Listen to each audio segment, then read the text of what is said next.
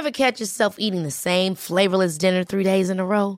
Dreaming of something better? Well, HelloFresh is your guilt-free dream come true, baby. It's me, Kiki Palmer.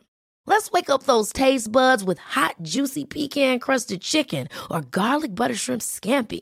Mm. Hello Fresh. Stop dreaming of all the delicious possibilities and dig in at HelloFresh.com. Let's get this dinner party started.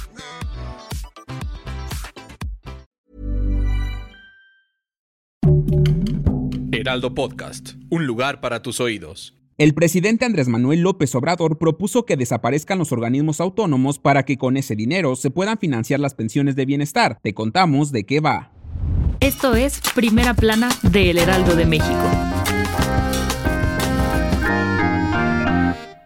El presidente López Obrador anda duro y dale con la desaparición de organismos autónomos antes de que acabe su mandato. Por eso, la presidencia de la República vinculó la creación del nuevo Fondo de Pensiones del Bienestar con los recursos que se obtengan de la eliminación de los organismos autónomos, ya que con estos ahorros se busca alimentar una parte del nuevo esquema del pago por retiro a la población. La titular de Gobernación Luisa María Alcalde Luján explicó que se trata de una de las reformas del presidente Andrés Manuel López Obrador que busca evitar la duplicidad de funciones, por lo que se plantea la desaparición aparición del Instituto Nacional de Transparencia, el Instituto Federal de Telecomunicaciones, Comisión Reguladora de Energía, la Comisión Nacional de Hidrocarburos, la Comisión Federal de Competencia Económica y el Consejo Nacional de Evaluación para la Política de Desarrollo Social. Los recursos para el Fondo de Pensiones del Bienestar tendrá un capital semilla de más de 64 mil millones de pesos que se obtendrá de las operaciones del Instituto para devolver al pueblo lo robado, la liquidación de la financiera rural, la venta de los terrenos de Fonatur, cobro de los adeudos de entidades públicas que tienen con el IMSS, con el ISTE y con el SAT, así como de la recuperación de cuentas inactivas. También se suma 25% de las utilidades que generen las empresas paraestatales que están a cargo de Sedena y de Marina, como el Tren Maya, así como la capitalización de los rendimientos generados por el propio fondo. Si quieres estar bien informado sobre las elecciones del próximo 2 de junio, no te pierdas la cobertura Ruta 2024 a través de todas las plataformas del Heraldo de México. Escríbenos en los comentarios qué te parece este episodio. El Senado de la República guardó un minuto de silencio por el asesinato de Juan Pérez Guardado, director de Desarrollo Social del municipio de Fresnillo, Zacatecas, y quien es cuñado del presidente de la Junta de Coordinación Política, Ricardo Monreal. Al iniciar la sesión ordinaria, la presidenta de la mesa directiva del Senado, Ana Lilia Rivera, pidió un minuto de silencio y lamentó el crimen contra el funcionario zacatecano, así como también pidió esclarecer este crimen. Ricardo Monreal, también coordinador de Morena, irrumpió sus actividades oficiales para trasladarse a Zacatecas. Descanse en paz.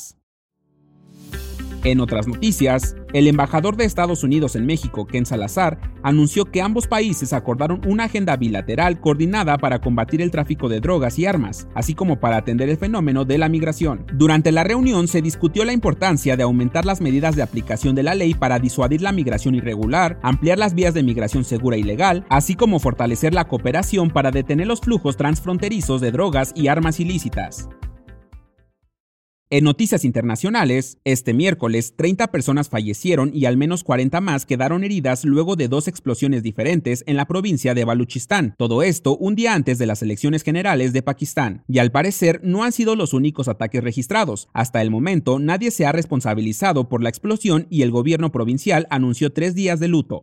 Y en los espectáculos, la Ciudad de México se sacudió y no precisamente por un temblor, sino porque fue la alfombra roja y estreno de la película Doom Parte 2. Y como parte de la presentación, nuestras tierras mexicanas fueron visitadas por Timothy Chalamet, Zendaya, Florence Pugh y Austin Butler, quienes fueron muy bien recibidos por los fans, pues hasta peluches de Dr. Simi les llevaron. Y aunque el estreno de la película en nuestro país es hasta el 29 de febrero, las personas que acudieron al Auditorio Nacional pudieron disfrutar del estreno de esta el dato que cambiará tu día. Si alguna vez se te ocurrió entrarle a la vida fit, entonces lo más probable es que hayas experimentado el famoso dolor de caballo. Y aunque es uno de los dolores más comunes, los científicos aún no saben por qué pasa esto. Sin embargo, se cree que es debido a que cuando tomas agua bastante rápido, el estómago se inflama y choca con el diafragma, provocando que cada vez que respires te cause dolor debido a la fricción. Así que lo más recomendable es que te detengas, respires hasta que pase y luego continúes. Yo soy Arturo Alarcón y nos escuchamos en la próxima. Esto fue Primera Plana, un podcast del Heraldo de México. Encuentra nuestra primera plana en el periódico impreso, página web y ahora en podcast. Síguenos en Instagram y TikTok como El Heraldo Podcast y en Facebook, Twitter y YouTube como El Heraldo de México. Hasta mañana.